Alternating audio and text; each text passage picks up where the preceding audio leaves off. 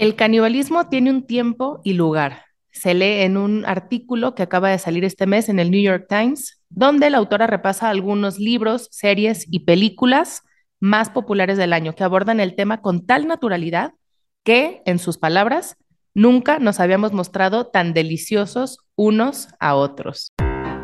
Buscaminas, el podcast. No se pendeje, cuestiona lo que ves. Bienvenidos a su podcast Buscaminas, donde tocamos temas para no apendejarnos. Hoy vamos a desmenuzar el boom del canibalismo, porque parece estar teniendo este tema un gran auge en la cultura pop. Entonces, cuando hablamos de canibalismo, ¿qué es lo primero que se te viene a la mente? Probablemente será gente muy enferma, asesinos seriales, Hannibal Lecter o historias como aquellos jugadores de rugby que se quedaron varados en los Andes, ¿se acuerdan? Y que no tuvieron otro remedio más que comer un cadáver. Entonces, pues claro que no es novedad. Cada generación retoma el tema del canibalismo de diferente forma, pero lo que cambia con el tiempo es justamente lo que simboliza. Así que observando la forma en que se enmarca actualmente en el entretenimiento y los medios, vemos que este boom responde principalmente a dos cosas. Por un lado, la solución a una inminente crisis alimentaria o, por otro lado, la reapropiación de un ritual ancestral, pero ambas con una motivación de romper un tabú y ahorita les voy a explicar más.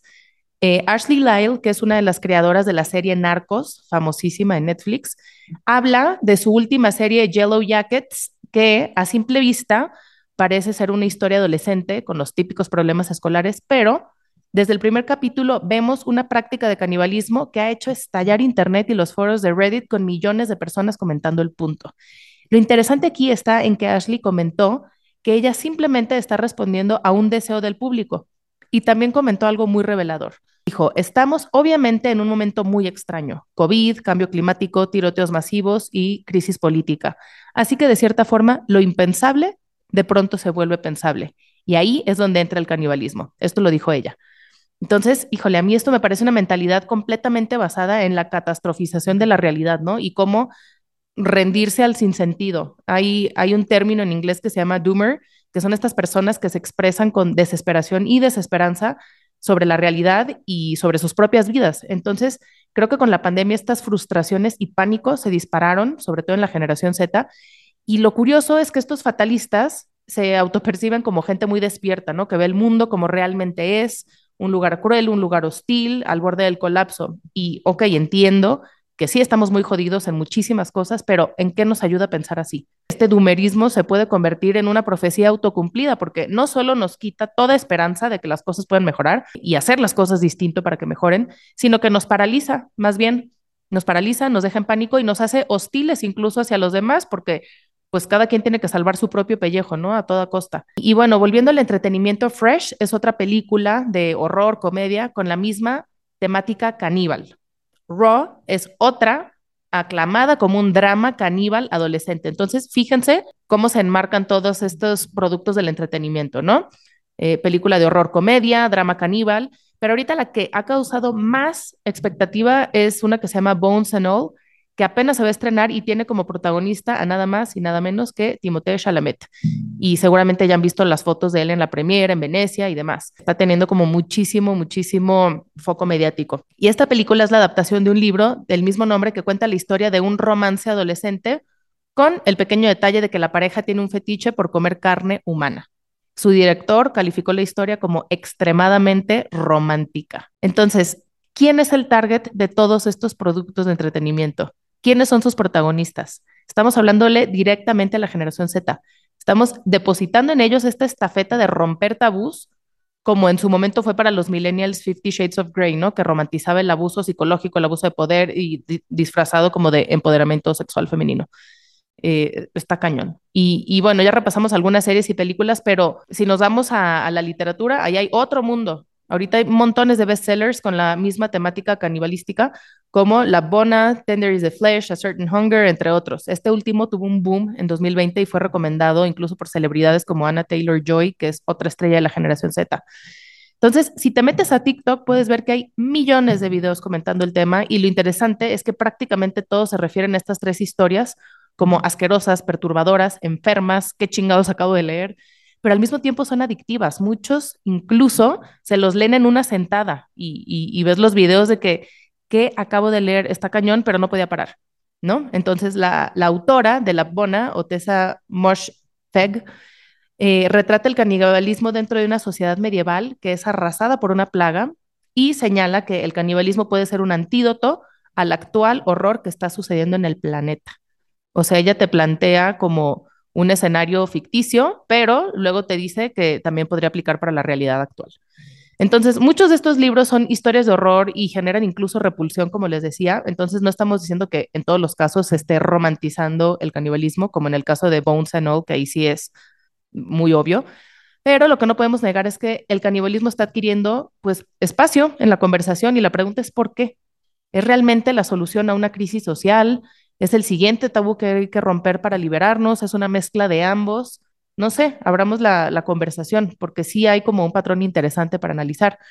Y no olvidemos que no solo el cine, sino todo el arte es una vía muy poderosa para hacer declaraciones, para normalizar conductas, para denunciar problemas. Esto ya lo hemos hablado mil veces.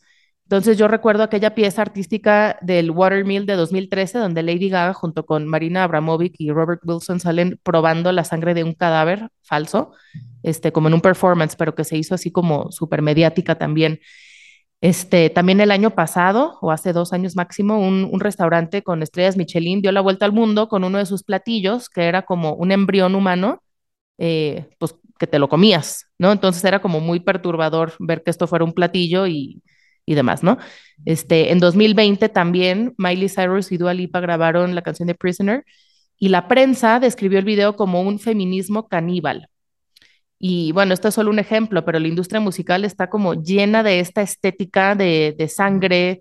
Eh, no sé, Megan Fox y Machine Gun Kelly se acuerdan que hace unos meses declararon a los medios oficialmente que bebían la sangre uno del otro para efectos rituales.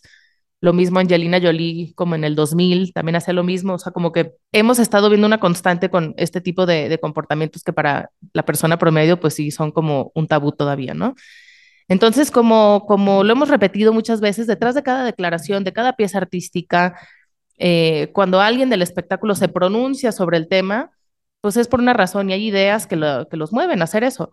Entonces debemos pues parar un momento y hacernos varias preguntas, ¿no? Porque vemos por un lado una fascinación por esta tensión que se da en, en desear lo prohibido, en romper un tabú, en transgredir las reglas sociales. Eh, y por otro lado, vemos una especie de solución a un problema social. Entonces, en primer lugar, ¿cuál es ese problema social? Y, y lo entendemos a fondo porque, claro, de forma paralela al espectáculo, la comunidad científica ya lleva rato hablando de, de, todo esto en modo doomer, ¿no? Como les decía hace rato. Magnus Sutherland, un científico de la Escuela de Economía de Estocolmo, dijo en 2019 que deberíamos abrirnos a la idea de comer carne humana ante la inminente escasez alimenticia que se avecina, entre otras cosas, por el cambio climático. Y también menciona que la principal barrera para que esto ocurra son los tabús, pero nos invita eh, pues a pensar como fuera de la caja para subsistir con fuentes alternativas, ya sean insectos, animales o pues carne humana en este caso. Entonces, la forma para que aceptemos ese reto es irle introduciendo poco a poco. Esto lo dice él. Y, y, por otro lado, revistas como National Geographic, Newsweek, autores como Bill Shout argumentan que como el canibalismo existe en el mundo animal y algunas culturas lo han practicado, pues deberíamos considerarlo y romper ese tabú que tenemos en contra. Entonces vemos la palabra tabú, tabú, tabú o sea, porque siempre la palabra tabú es como una barrera que a fuerzas debemos de traspasar, como si el hecho de que existan límites fuera algo inminentemente negativo. Entonces, el tabú pues puede jugar a favor de los intereses de quienes están interesados en que se rompa el tabú. En el tema del entretenimiento, el tabú es muy taquillero porque apela al morbo. Lo hemos visto con mil temas, este, sobre todo en, en, temas sexuales y en temas de romances y demás, o sea, mientras más tabú se rompan, pues se vuelven como cosas más, más morbosas para el público. Eso en el caso del entretenimiento, pero en el caso del cambio climático, que se me hace aquí un poco más maquiavélico, porque se nos habla de una inminente crisis alimentaria, pero no se nos habla de quienes se benefician de ella y quienes la, la hacen aún más grave. Bill Gates, por ejemplo, sabemos, y está allá afuera, que ha comprado la mayoría de la tierra agricultora en Estados Unidos y de muchas partes de Europa. Sabemos que es inversionista en Monsanto, que ha invertido en laboratorios de carne sintética, que ha fondeado estudios científicos muy amañados para hablar más y más del problema de la forma en la que él quiere que se hable del problema, para el cual él ya está previendo una solución.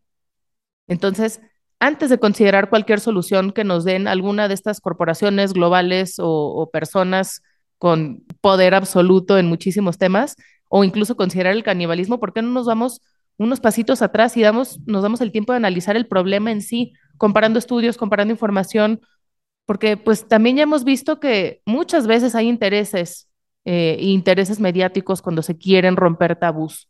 Independientemente de esto y, y para como ir cerrando el, el tema, analizando un poco la moralidad del acto, pues sí vale la pena preguntarnos, ¿no? ¿Por qué eh, sería malo consumir carne humana? ¿No? Independientemente de todo lo que ya vimos.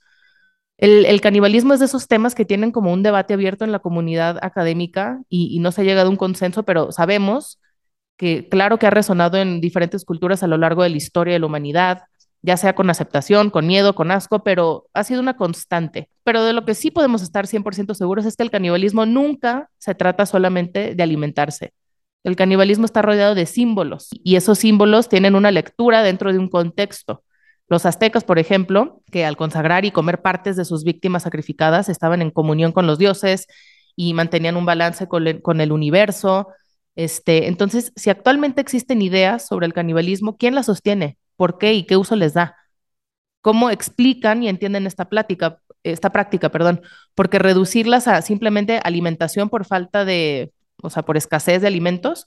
O sea, es como una explicación muy, muy materialista y como diría Shallins, es una mentalidad occidental de negocios, ¿no? Es como un reduccionismo total. El canibalismo es un concepto y una práctica que puede verse de diferentes formas, desde como alimento, como les decía, o sacrificio, venganza eh, contra los enemigos, agresión, incluso como ritual para aferrarse al amor de alguien que ya se fue. Todo esto depende del ritual de que acompañe el acto, pero en cualquiera de estos casos, el cuerpo humano siempre es ese símbolo que representa los límites de nuestras relaciones con los demás, con la comunidad. Entonces, al violar la integridad corporal de alguien más, el canibalismo significa una transformación de la relación entre aquellos que lo comen y los que son comidos. Es una relación de poder, de sumisión. Es como la ritualización de la comunicación con lo sobrenatural también, de demostrar poder por encima de los enemigos, de restaurar el caos, de perpetuar el amor. El problema, dice la doctora Sandy de la Universidad de Pensilvania, es que el canibalismo siempre es simbólico. Aún cuando las condiciones materiales como la escasez de alimentos sean algo real, el consumir carne humana siempre va a ser algo simbólico.